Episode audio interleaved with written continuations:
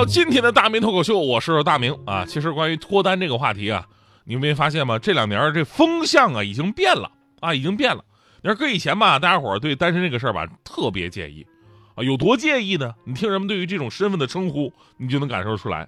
单身的人都叫什么呀？单身的人都叫单身狗，反而狗都叫汪星人，对吧？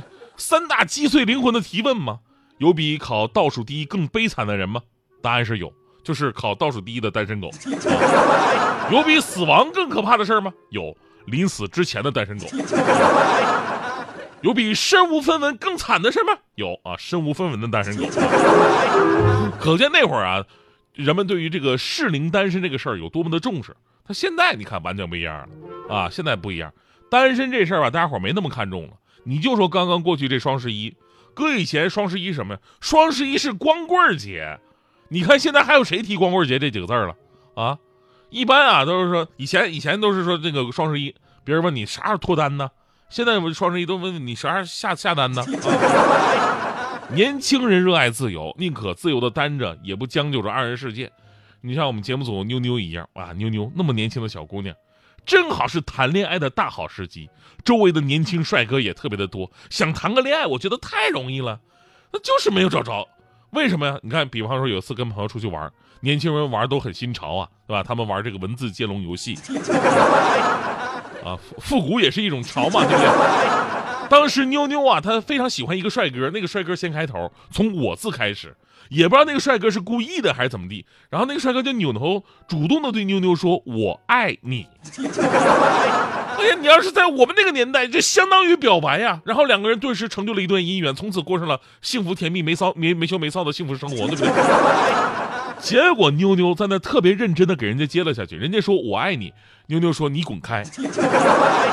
这就是我今年听过最悲伤的爱情故事啊。你会发现啊，就是他们是既想谈恋爱，又想享受自由人生，这种矛盾在他们身上实现了高度统一。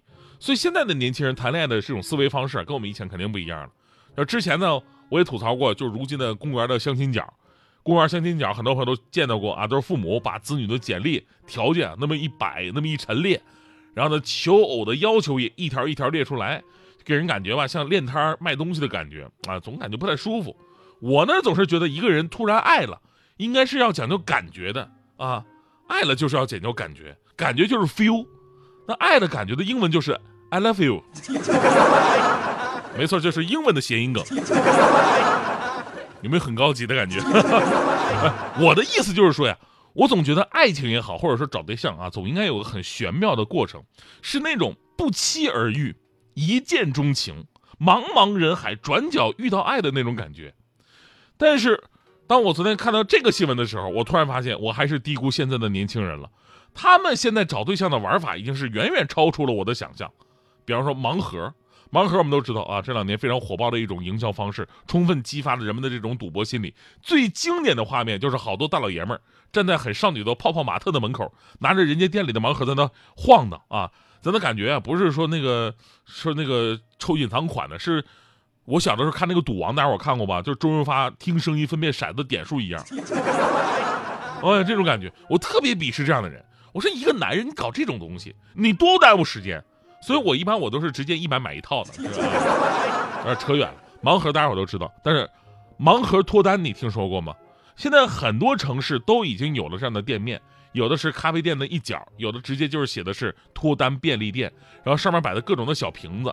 啊，每个地方叫法不一样，有的地方呢叫缘分瓶，有的地方叫桃花盲盒，里边都是单身男女的基本信息。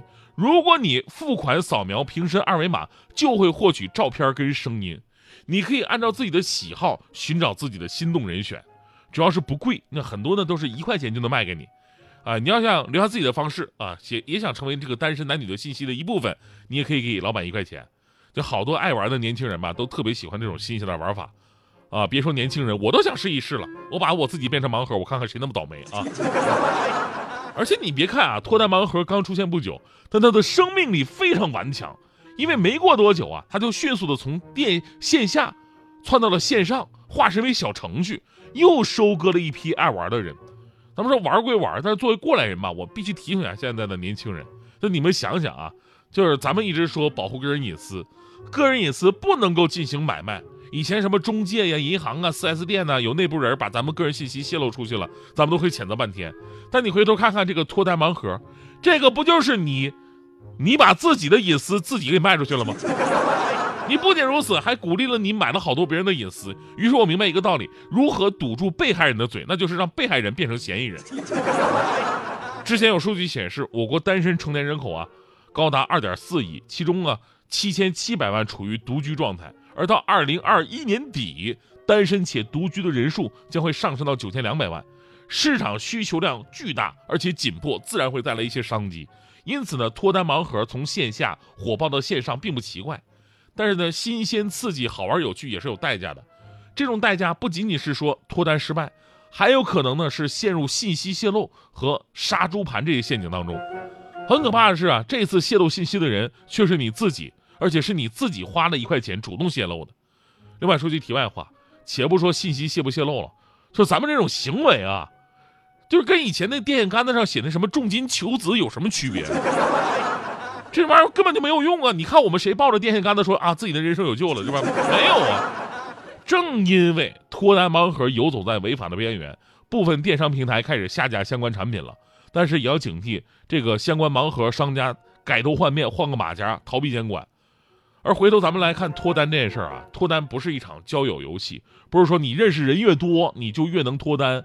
就这么说吧，问题的关键不在乎有多少人，而是在你自己想不想，对吧？只要你想，你说一个你就能结一个。啊，我们也不能那么极端，也不可能遇到一个结一个，对吧？而是说你得有真诚脱单的心，另外对自己得有了解。